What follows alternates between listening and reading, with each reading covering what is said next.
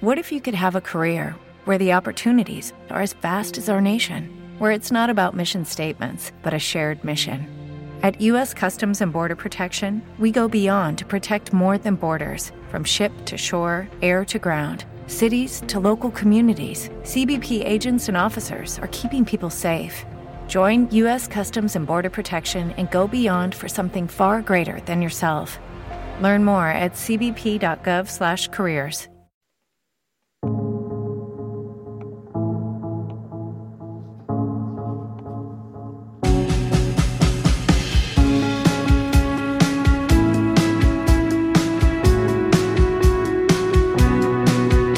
Viana.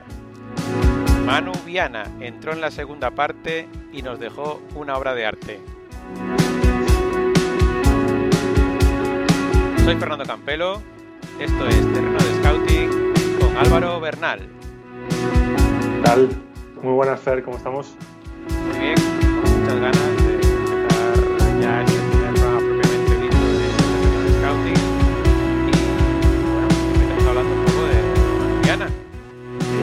esa introducción buena, bien hilada, poética. Pues nada, Manu Viana, que como dices, salió en la segunda parte, eh, marcó un buen primer gol, aprovechando una, llegada de segunda línea, un rechazo del portero, pero la verdad que el segundo gol que, que marca el 0-2 a favor de Unionistas en el Ruta de la Plata frente al Zamora es, una auténtica delicia. No es gol olímpico, porque no llega a ser- no es un córner, pero está la falta una falta lateral a un metro y medio, dos metros como mucho, muy cerquita, muy cerquita.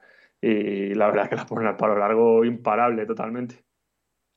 Bueno, pues eh, Unionistas además que está consiguiendo buenos resultados, eh, ganó ahí en, el campo del Zamora, que, bueno, es, es un poco sorpresa, aunque, aunque de pronto Unionistas se planta ahí en la parte alta de la clasificación, quizá el, el invitado menos esperado, pero tiene, tiene sus argumentos para lograrlo. Eso es. Además es un equipo que encaja muy poquitos goles. eh, prácticamente detrás del Deportivo de La Coruña es el, es el segundo equipo con menos goles. eh, empata con Laredo del, del, del grupo 1. Eh, y ya no solamente por los goles, sino tácticamente el equipo de, de- Hernán Pérez es, es un equipo con bastantes variantes. En este partido, por ejemplo, sorprende porque eh, acostumbrado anteriormente a, a- salir con una línea de cuatro defensas en un 1-4-1-4-1, se podía, se podía asemejar en, en muchos momentos del partido. Eh, sale con una línea de tres defensas, eh, tres centrales, un, un, 1-3-5-2, 1-5-3-2, dependiendo de, de si era ofensiva o defensivamente.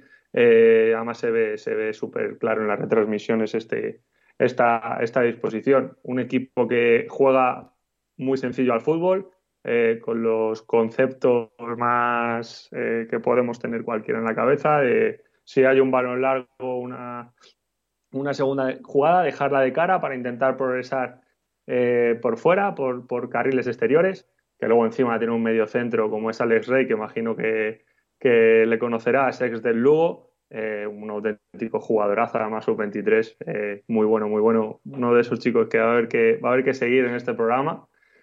Eh, y luego además que tiene dos pedazos de torres en el, en el centro de la defensa, eh, impresionantes. Cualquier balón eh, por alto, esos típicos balones frontales que se suelen meter, son prácticamente un, un caramelo para ello, pero que no por esto quiere decir que sean, sean torpones.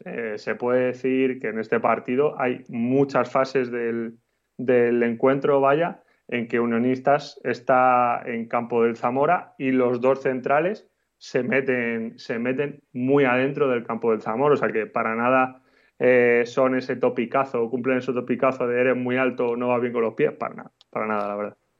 Bueno, la verdad es que eso, de, de momento equipo revelación, el equipo de Hernán Pérez, que fíjate que además eh, el, el, Baracaldo, su ex equipo, lo mal que lo mal que está y lo bien que está Unionistas.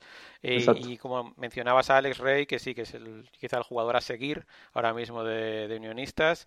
Eh, hoy mismo lo, lo, he mencionado yo en, en, un texto que ahora vamos a comentar. Y, y, bueno, de Manu Viana, que le hemos dado ahí, el, por ese gol, le hemos dado el, hoy en la apertura del programa, pues es un jugador que, que bueno, que venía de, de ser un poco bueno, eh, esos jugadores que no cuentan mucho en Cartagena, quizá un salto demasiado grande después de una buena temporada que hizo con el Levante y, ahora este año aquí está entrando en las segundas partes, está dando muy buen rendimiento con los minutos que está teniendo. Así que, bueno, ya son claves de esos jugadores que has mencionado eh, y sobre todo este Alex Rey, ya te digo que es el futbolista que he comentado hoy en un artículo que, he publicado en, el blog de, Smart Scouting eh, sobre el deportivo que ahora vamos a comentar un poquillo. Y, y Ale Rey fue, es, ha, sido, el jugador que le ha hecho la ocasión de gol más clara al Depor en, en lo que va de temporada. O sea que, mira, eh, bien hilado ahí eh, un tema con otro. Y bueno, pues eh, hoy he comentado sobre el Depor esa, esa solidez defensiva, porque hay muchas críticas. Es verdad que el juego del equipo no es vistoso, pero los que conocemos la segunda B, que la llevamos siguiendo unos cuantos años ya, y a veces más a, más a fondo y otros años más de manera más casual. Superficial, más por encima, sí. Que es, que es una categoría muy complicada. Entonces, pedirle a un equipo que aparte de ganar, juegue bien en el sentido de vistoso, que gane fácil, tal, me parece eh, pedir demasiado. Cualquier persona que se pueda llegar a imaginar que en segunda vez se gana fácil, eh, que tenga las miras en otro tipo de competiciones, porque segunda es una categoría muy difícil, muy competida y que además, pues en el caso este del, propio Deportivo de La Coruña, tiene jugadores eh, que, son de otra categoría completamente. El mismo caso, eh, Miku, por ejemplo, quien espera que esté en, segunda división B.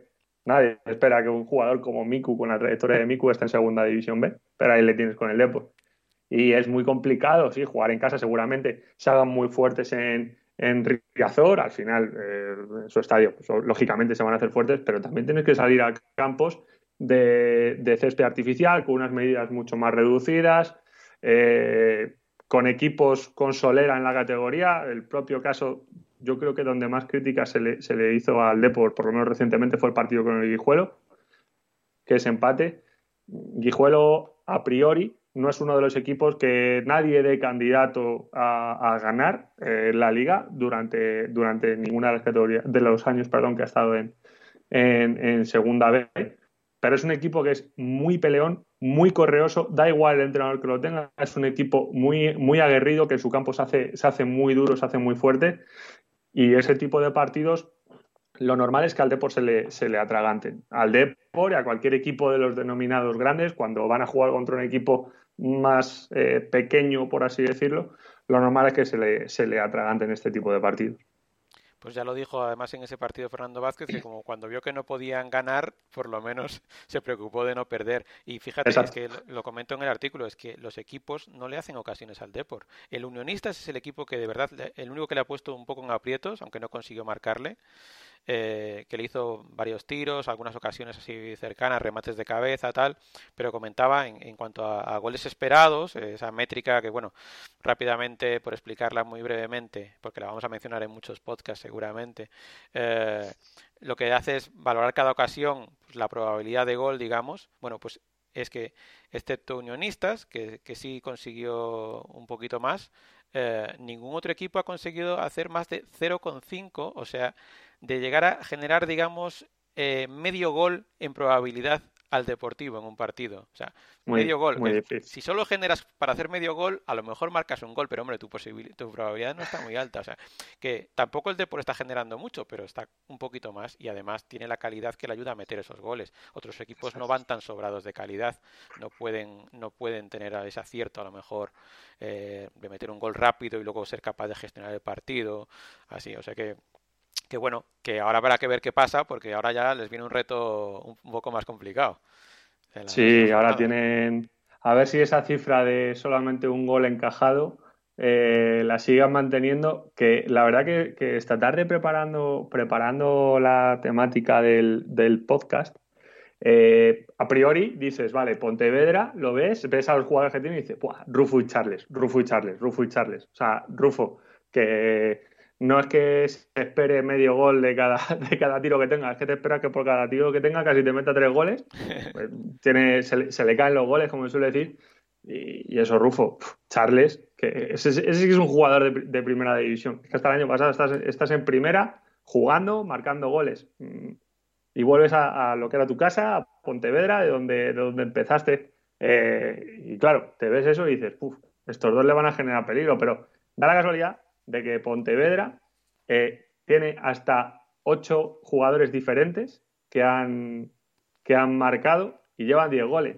Quiero decir, o sea, Charles lleva dos goles solamente y Rufo lleva uno. O sea, entre los dos tres goles quedan otros tantos, pero es que tiene siete jugadores ofensivos entre extremos y delanteros, dos medios con gol y luego también otro defensa más, ¿vale? Pero es que el máximo goleador junto con Charles es el extremo Alex González. O sea, que realmente temes a los dos, pero es que el Pontevedra no juega su centro, su juego, o sea, no centra, perdón, su juego ofensivo solamente en esos dos jugadores, es que tiene un mogollón de jugadores que te pueden, te la pueden liar en algún momento.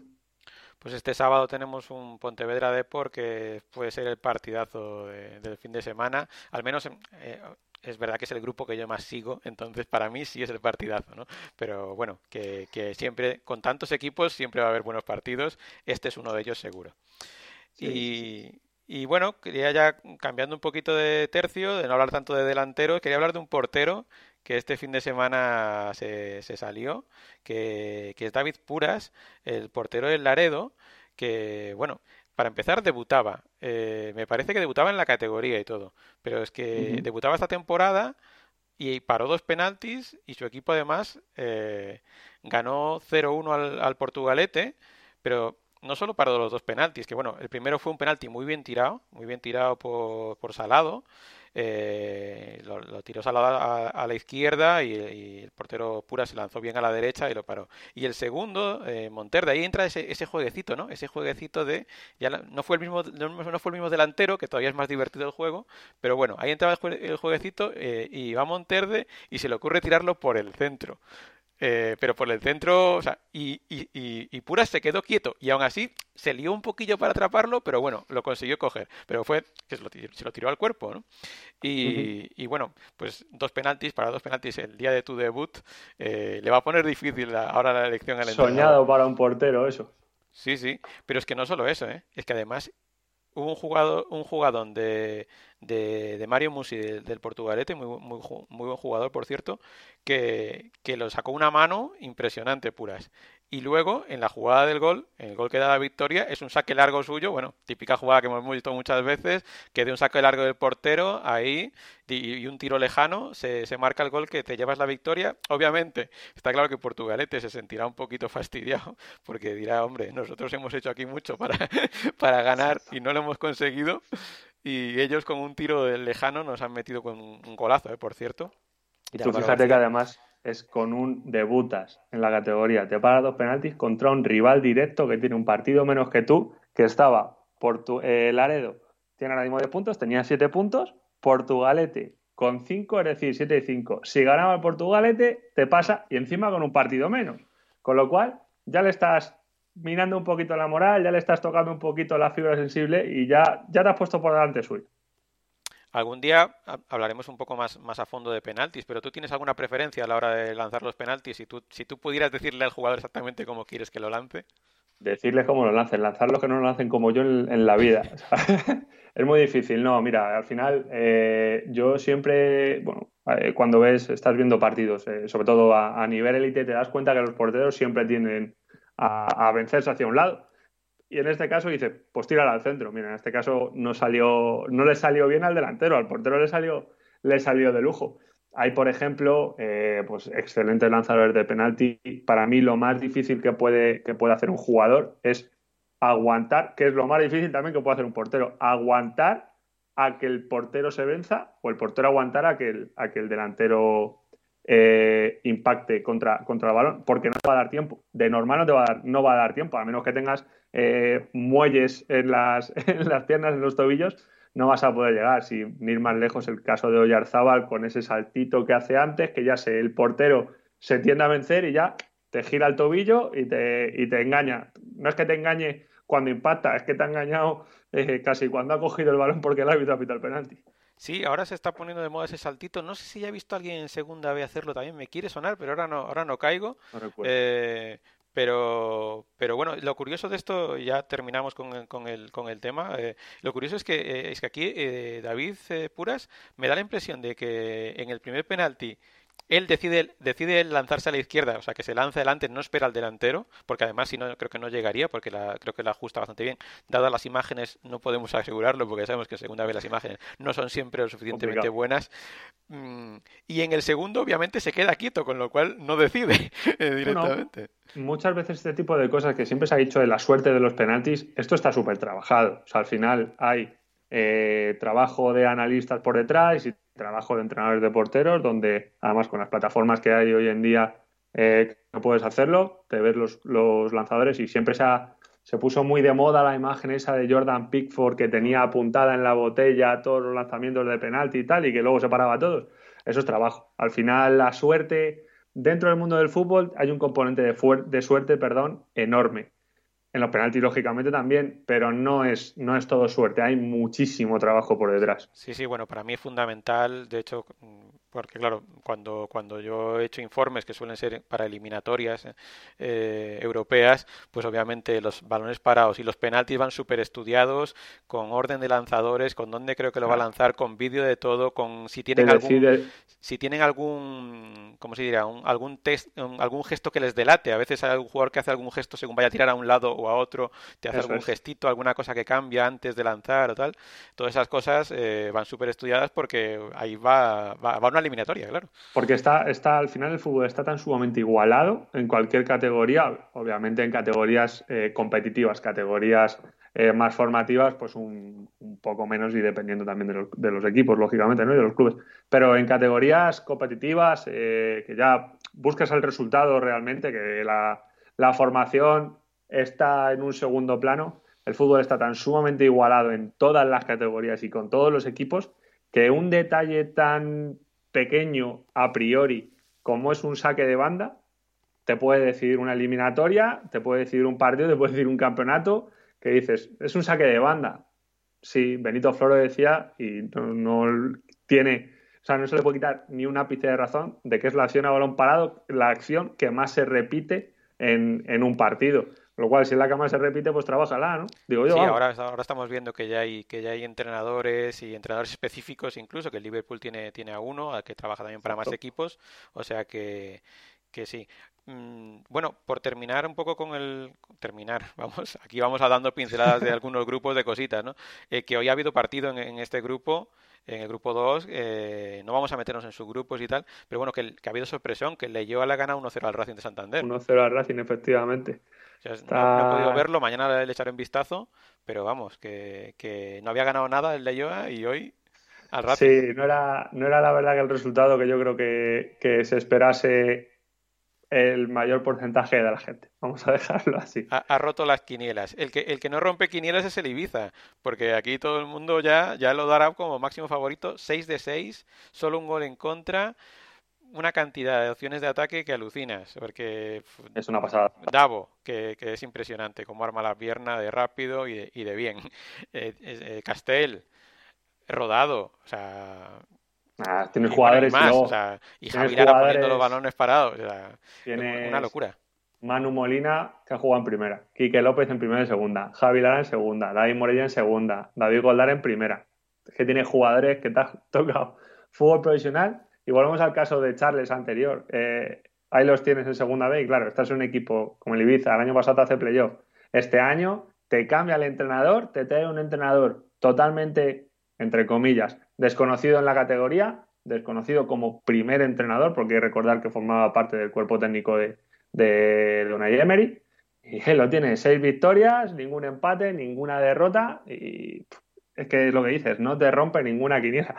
Este equipo no falla, es una pisonadora. Ahora solo falta que esto es lo de siempre. Este fin de semana eh, lo mismo de la lían y nos dejan mal a los dos. Hombre, algún día no ganarán porque si no, esto de que decimos de que no se pasa fácil, aunque fácil, este fin de semana, por ejemplo, eh, han marcado el final y tal, pero pero claro, si, si ganasen todo diríamos, hombre, pues el Deportivo, los del Deportivo dirían que decir que no que esto no es fácil y mira el Ibiza cómo va. Exacto, mira estos dos que dicen que no y luego le los otros y que sí. No, además, mira, esta mañana estaba escuchando unas declaraciones de David Sánchez, el jugador del, del Hércules a través del Instagram del club y él lo decía, que es un equipo, sí, muy buen equipo, ellos también, se ha decidido el partido por una acción eh, y bueno, pues ahí los tienes. Eh, es, un, es un equipazo, la verdad que es un auténtico equipazo que maneja mucho y muy bien el, el balón, que si te ve que te puede, te puede encerrar arriba, te va a encerrar arriba, te va a ir a presionar, te va a, obligar a progresar por fuera, el trabajo que te hacen los delanteros, mencionabas a Sergio Castel, el, trabajo que te hacen los delanteros cerrándote el carril central para obligar a que, a que intentes progresar por, el, por, por los pasillos exteriores, pero es que luego encima ya no solamente te cierren por dentro, es que encima te van a presionar y te van a ahogar contra la línea de banda, con lo cual es que encima te lo ponen te lo ponen todavía más, más difícil. Y luego ya cuando te cogen el balón, pues eh, el niño con el juguete, ¿no? No lo, no lo suelta, empiezan a tocar, a pasar. De hecho, en, el, en, una jugada en el minuto 10 del partido este que comentamos contra, el Hércules allí en Ibiza, eh, sacan desde portería, empiezan tocando, tocando, progresando, van al costado derecho, ven que por ahí no pueden, basculan el balón, mueven el balón completamente, se van a perfil izquierdo localizan un hueco, meten un centro lateral y justo en la frontal del área pequeña, en el centro de la frontal de la pequeña, remata y se, y se va alto. Pero tú verás, te bascula completamente al equipo, te mueve, te intenta buscar los espacios. Es una, es una locura de equipo. Pues sí, fíjate que, por ejemplo, Ángel Rodado no ha marcado todavía, ¿eh? O sea, que, que, todavía se está guardando los goles, o sea que... Se está guardando los goles. Este... No es que no, es que no los tenga, es que los está guardando. Sí, sí. Pues fíjate que, aquí tenemos un entrenador que, eso, que está en su primera experiencia eh, como primer entrenador en la categoría y, está, haciéndolo muy bien, pero, pero hay otros que esta semana ha sido semana de guillotina. Ha ¿eh? sido semana de guillotina, sí, sí. Además, mira, por ejemplo, el caso que dices de primera experiencia, tienes el caso de, de Elguera en Las Rozas, primera experiencia y bueno, no, no salió todo lo bien que que esperaba a él, que esperaría a su cuerpo técnico y obviamente las rozas, pero es que luego encima tienes esta semana, porque pues ayer nos vemos la sorpresa de que la Cultu eh, decide cambiar de entrenador, igual, eh, primera experiencia también y bueno, no ha sido la mejor de las experiencias. Y bueno, ahí tienes a mítico Juan Sabas también que en Córdoba eh, ha bajado el agua revuelta y han decidido cambiar y te presentan a Pablo Alfaro además del Ibiza. Sí, a ver, aquí, aquí hay, hay distintos perfiles de entrenador. Eh, pues mira, Sabas eh, pues no le ha ido bien esta vez, por, lo que sea. Eh, Córdoba también vino de circunstancias un poco peculiares, supongo que, no va a ser una temporada fácil. Han, han anunciado ya a Pablo Alfaro, un entrenador con mucha experiencia en la categoría, la verdad pero en, en, otro, quería centrarme un poco en, otros equipos que han optado por, por, por, otros perfiles un poco pues, más arriesgados, como el caso de la cultural, que, a ver, yo cuando pienso, o sea, para empezar, el scouting de entrenadores prácticamente no existe, son los padres, ¿no? Eh, esto es una... ahora, hombre, que estamos muy cerca de... Es verdad, ostras, perdón. se puede. Que, además lo, he marcado el podcast como que no vamos a decir tacos y que va a ser no va a ser explícito, o sea que lo mismo hay niños interesados en la segunda vez. Hay niños que quieran ser entrenadores y se dan cuenta de que no van a buscarles, ¿sabes? De que... Efectivamente. A ver si para entonces, para cuando ellos estén preparados, ya se hace un poquito de scouting, porque esto es lo que, lo que decía Mira, es una frase de Lillo que, que, se ha hablado muy poco. Se dicen muchas frases de Lillo, pero para mí la mejor y más acertada es que los entrenadores sabemos por qué nos echan, pero no sabemos por qué nos fichan. O, o, bueno, y no lo sabemos nosotros, o sea, bueno, no lo saben los entrenadores, ni lo saben tampoco los clubes, me parece muchas veces, porque es en plan de cualquier cosa menos de verdad analizar cómo juegan, si este encaja, todas las, bueno, todas las cosas que algún día también hablaremos de esto, porque porque hay muchas facetas que analizar a la hora de fichar a un entrenador. Pero a lo que iba a los casos concretos. A mí hay casos concretos que no están funcionando y que, mira, el caso de Iván Elguera venía con, viene con mucho nombre de ser un gran jugador, pero de entrenador. Y para este año en concreto, con estas circunstancias tan peculiares, mira que yo soy, pienso, hombre, un tipo que lo venga haciendo bien, que te, que te cubra, pues eso, tienes que fijarte en ciertas características, pero si las tiene, dale la oportunidad. Pero este año en concreto a lo mejor es el que tienes que ir un poquito... Yo sería más amarrategui este año, ¿eh? Este año es un año muy peculiar debido a los cambios que ahora el año que viene con la, con la Pro Eh, yo, de hecho, pues, con algún entrenador que no tiene equipo todavía, así que eh, hablando de pues, las situaciones, de cuándo podía empezar el, denominado baile, ¿no? De tal, yo, yo dando mi opinión, siempre decía, digo, yo creo que este año va a empezar mucho antes que de costumbre, porque los clubes van a tener prisa. Fíjate si empezó antes de costumbre, que al pobre Monitis eh, le pasaron la guillotina antes de empezar, así que imagínate si, si ha empezado pronto. Y, vamos un poco, y vamos más lentos de lo que yo pensaba, quizá por porque tampoco vamos sobrados de dinero, ¿no? Efectivamente. Yo creo, que, yo creo que, las cajas de los clubes, ¿sabes qué pasa? Yo creo que, que ha habido eh, tal desembolso en jugadores pagando además todo, todo el tema del año pasado, los contratos, pago, no pago, no me entran ingresos, tal, los clubes habrán han perdido del orden de un 30 40 50% en muchísimos casos. Eh, hay, hay, clubes, con, bueno, en segunda vez tercera que eh, lo pasan muy mal y han hecho una apuesta muy grande por este año y que si este año no consiguen el objetivo de meterse en la Pro, eh, pueden tener un problema. Pueden tener un problema y ya no solo deportivo, sino de, viabilidad del club. Entonces, claro, se han gastado tanto dinero o entre unas cosas y otras y aparte en firmar a a grandes jugadores, a jugadores con, nombre, porque este año no hay un equipo, hay alguno, ¿no? Pero no hay grandes referentes en el sentido de todas las estrellas están en el mismo, sino que hay muy buenas plantillas en general, eh, muy bien repartido el, talento. Entonces, claro, todo eso hay que pagarlo. Eh, y si a un entrenador que tiene un contrato en vigor, mínimo por un año, le decides rescindir el contrato de manera unilateral, te tienes que hacer cargo del contrato entero, tienes que pagar el contrato entero, o por lo menos, salvo que tengas alguna cláusula por ahí tal, pues punto, situación tal y cual, o si es antes de diciembre, como suelen hacer, eh, si tienes que pagar el contrato entero, mm, ponte que tengas que soltarle fácilmente a una persona 12.000 euros, 15.000 euros, que si la persona, con todo su derecho, no quiere negociar contigo, mm, a ver de dónde lo sacas si no tienes, si el presupuesto va ha comido por servido prácticamente. has tirado muy por lo bajo, me parece a mí, en cuanto a cifras. Bueno, he querido ser bueno. he querido ser sí, sí.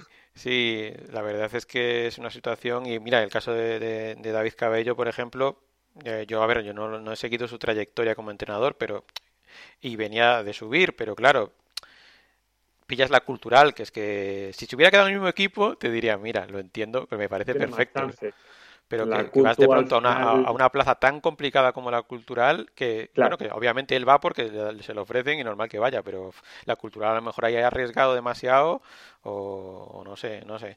La verdad es que, y bueno, y tenemos el caso de, de Stankovic en San Fernando, que también, para colmo extranjero, aunque, aunque había jugado en España, eh, viene también sin experiencia en, banquillos importantes y tal, y también una plaza complicada y con de jugadores nuevos. Ahí se están jugando con fuego, claro, y los resultados no están acompañando. Y encima tienes un papelón del año pasado, papelón en el sentido de que el año pasado haces un temporadón, que seguramente si no hubiese pasado lo que tristemente ha pasado con todo el tema del COVID, el San Fernando, yo para mí, eh, se hubiese metido en, en, playoff y hubiese dado mucha guerra, hubiese dado mucha guerra porque tenía muy buen equipo. Eh, y claro, te metes ahora y encima, eh, pues vienes de, unos cambios de jugadores brutales, un cambio en la plantilla brutal, muy complicado, muy complicado hacer todo eso y que además siempre se hemos, se hemos solido decir, siempre se suele escuchar que el grupo en el que están los equipos del sur suele ser si no es más complicado, de los más complicados en cuanto a, comparativas, a potencial entre ellos. Eh, tienes ahí equipos que a priori por nombre, si no sigues mucho la, categoría, no te llaman la atención, en el sentido de un Atlético sanluqueño, por ejemplo, y dices, esta gente, sí, pues ojito con el Atlético sanluqueño, pero es que este año tienes al Algeciras con Salva, que espectacular lo que te, lo que te está haciendo. Y encima con el, pobre Salva, que desde aquí pues le mandamos un saludo, eh, que esta semana no te ha dirigido el equipo porque estaba tenía que estar en casa por, por situaciones de salud, pero vamos, tienes un equipo ahí, claro, y, es que son tus vecinos, que al final es una situación eh, peleaguda y bueno, que esperemos que no no bajen mucho más las aguas mucho más revueltas por la bahía. Bueno, este, esta semana ya han caído Sabas en el Córdoba, David Cabello en la Cultural e Iván Urbano en el Lorca Deportiva, pero bueno, Salva de momento en Algeciras lo está haciendo tan bien que, no, creemos que va a poder mantener bien el puesto y ojito, ojito no se meta en, bueno, en pro va, va, va, de camino de momento, eso queda, queda mucho, y, pero a ver si se va a meter también en la lucha para subir, ¿eh? Hace la semana pasada eh, salían noticias incluso de que Salva tenía opciones de, equipos de mayor categoría. Fíjate, Entonces, no, había leído, pero no me extraña porque hay muchas referencias de muy buenas referencias del juego del Algeciras. Yo la verdad que he visto solo un partido y fue el primero lo, de la temporada, lo recuerdo bien, pero tengo pendiente eh, muy arriba en la lista de, de, ver los más partidos ejemplo, te recomiendo completamente este con el San Fernando. Ahora que hilando además a los dos, te lo recomiendo mucho porque es un, me pareció un, equipo que sabe madurar muy bien los partidos y que sabe muy bien lo que tiene que hacer en cada momento. Hasta que marcó el gol, el primero, se puso, se sobrepuso de una manera, marca el gol, cede iniciativa a San Fernando, tranquilito, está, y luego, bueno, ya eh, lo cierran de aquella manera, ¿no? Pero vamos, tienes un equipo que te busca, te busca ser protagonista con el balón, pero no un equipo sobón, por así decirlo. ¿vale? Es un equipo que sabe entender. O sea, no es un equipo que tampoco sea directo, es un equipo que es vertical. O sea, no te da 50.000 pases en área de iniciación porque no, no le interesa. No, sí ahí te da un mayor volumen de pases, pero normalmente para atraer al equipo contrario, para que te vengan, te generen espacios a la espalda y ya es donde vamos a correr por fuera. Y tienen mucha velocidad, pero mucha velocidad. Y luego aparte le sumas cuando ya llegas a zona de tres cuartos rival, que tienes a delanteros arriba, que te tiran desmarques de apoyo y desmarques de ruptura, que te están generando espacios completamente y que, por ejemplo, el primer gol que le meten al San Fernando, cae delantero, viene de cara, genera espacio porque arrastra a, a central, balón en profundidad, ¡pum! 0-1. O sea, un espectáculo de equipo. La verdad que, Ahí, además, la definición que, hace Álvaro Romero es, muy bonita, muy, muy, de, muy de killer, muy de jugador ofensivo bueno. Sí, te lo recomiendo encarecidamente. Pues sin duda el, equipo a ver, el equipo a seguir eh, por, por, el espectáculo que está dando. Eh, a mí desde luego esa manera de jugar me encanta y, y me encanta verla en segunda B. Otra cosa que me gusta mucho eh, son las acciones a balón parado. Es algo que me, que me encanta estudiar, eh, analizar y bueno, tengo toda una colección tanto de información como de acciones, pero hay una que no, que no le hacemos mucho caso, que es el saque de centro, eh, y, a mí me ha pasado esta temporada, bueno, me ha pasado muchas veces en segunda, es que lo veo más como en segunda B que, en fútbol más profesional, pero veo muchas veces, yo creo que hay jugadas ensayadas ya desde el, desde el centro y que acaban en, peligro. Mira, Para, te pongo, te pongo dos, dos ejemplos, te voy a poner de las dos cosas que dices, uno de fútbol profesional al más alto nivel y otro de segunda B.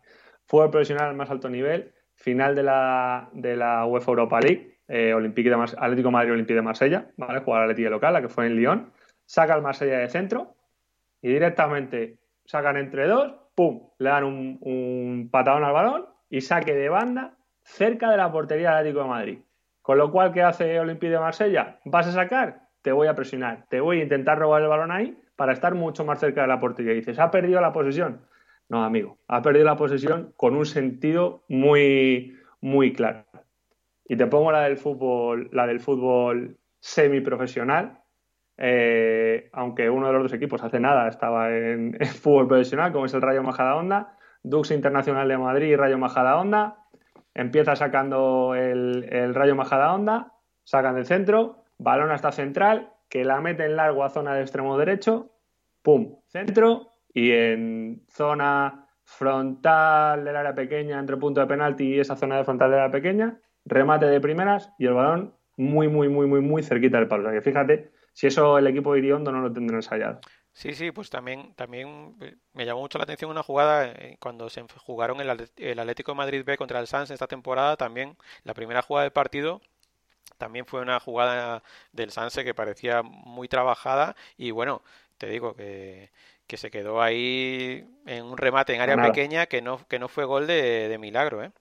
Eso es. Al final, todo ese tipo de acciones, lo que decíamos igualmente con el saque de banda antes, Son detalles que te van a marcar un partido. Y si tú eres capaz, desde el minuto cero, del minuto uno, ponerte por delante en el marcador, que tu rival tenga que ir a contracorriente, tienes mucho ganado. Pero es que encima, si eres el que tienes que sacar en la segunda parte, ese gol de acabas de salir del vestuario, que sabes a lo mejor un poco más con, con la cabeza todavía no completamente en tensión, eh, te puede hacer desmoronarte el partido al rival y te va a decantar la balanza mucho más a tu favor porque el rival tiene poquito tiempo para, bueno, poquito tiempo, dentro de cabe, para mínimo marcarte un gol para poder empatarte.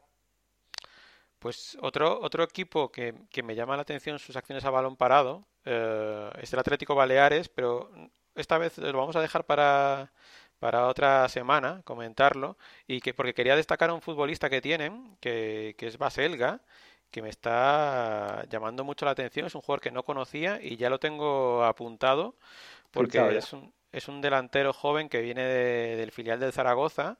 Hoy mismo he estado preguntando a un buen amigo que conoce muy bien el grupo aragonés de tercera división y me da muy buenas referencias del futbolista. Incluso se comentó en algún momento que podría quedarse en la primera plantilla del Zaragoza para esta temporada ya.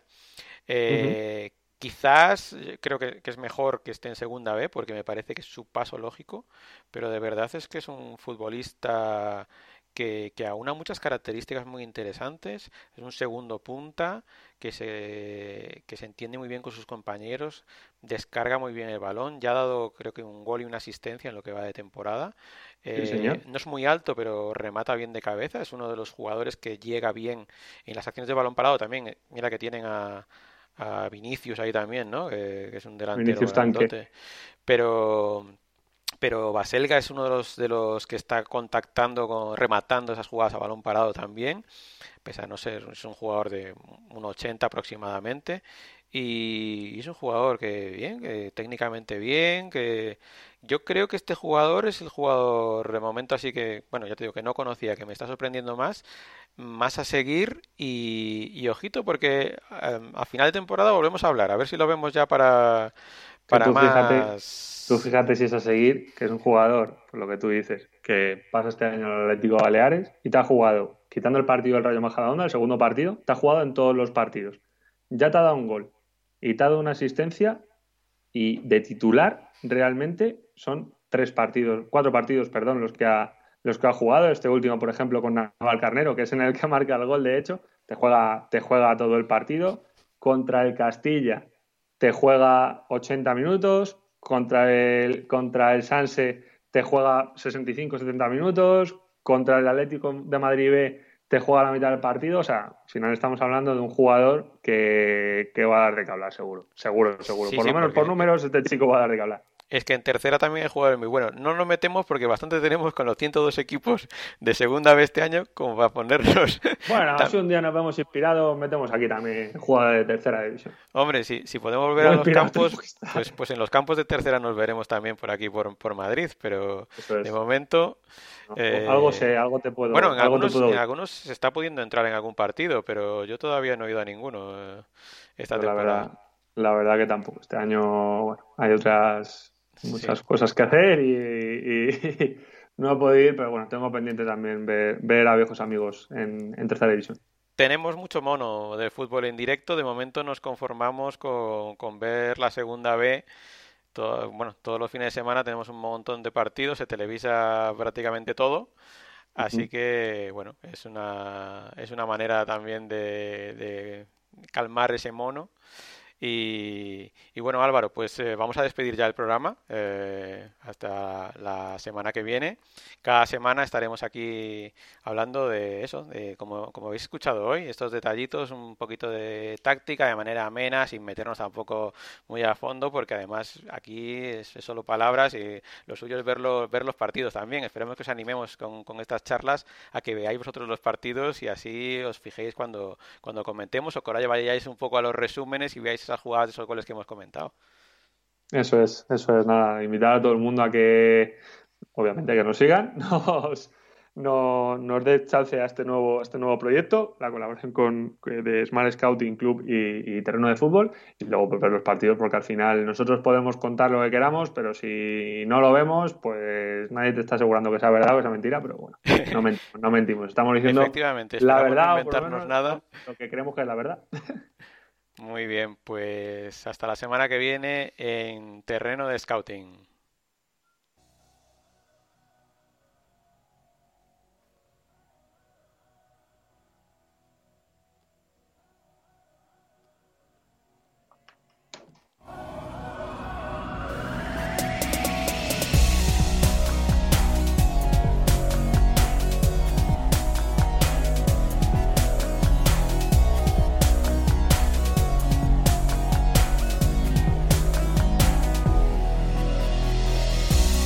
Lucky Land slots, you can get lucky just about anywhere. Dearly beloved, we are gathered here today to. Has anyone seen the bride and groom?